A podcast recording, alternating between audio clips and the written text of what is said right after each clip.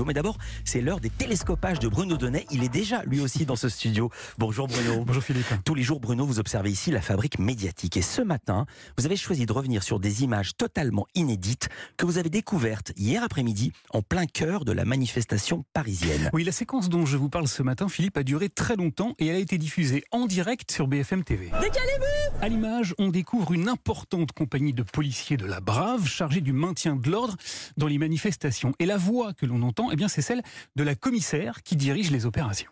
C'est reçu, on recule.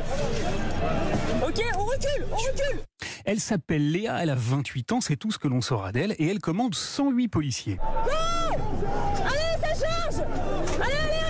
Et si on entend aussi distinctement sa voix, c'est parce que le ministère de l'Intérieur a accepté que BFM TV l'équipe d'un petit micro qu'elle porte en permanence sur elle. À droite, là, là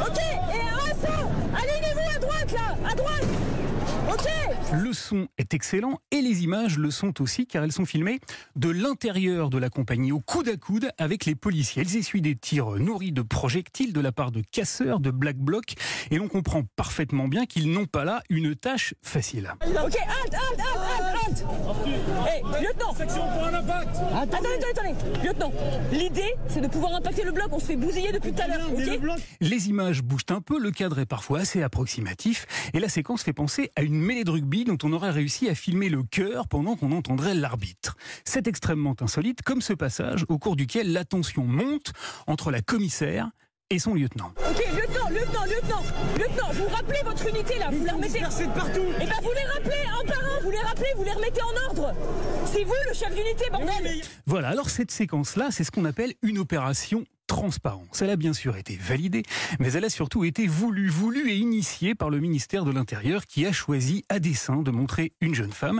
qui dirige des hommes lesquels subissent les les violences incessantes des manifestations. Des manifestants même. Bien.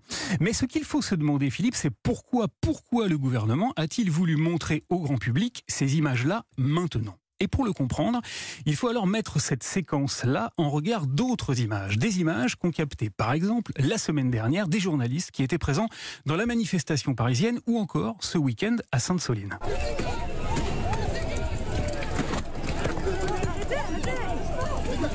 Car le comportement de la police est questionné ces jours-ci. Il est mis en cause par certains manifestants qui lui reprochent des violences, mais également par des journalistes qui ont été frappés alors qu'ils faisaient tout simplement leur métier.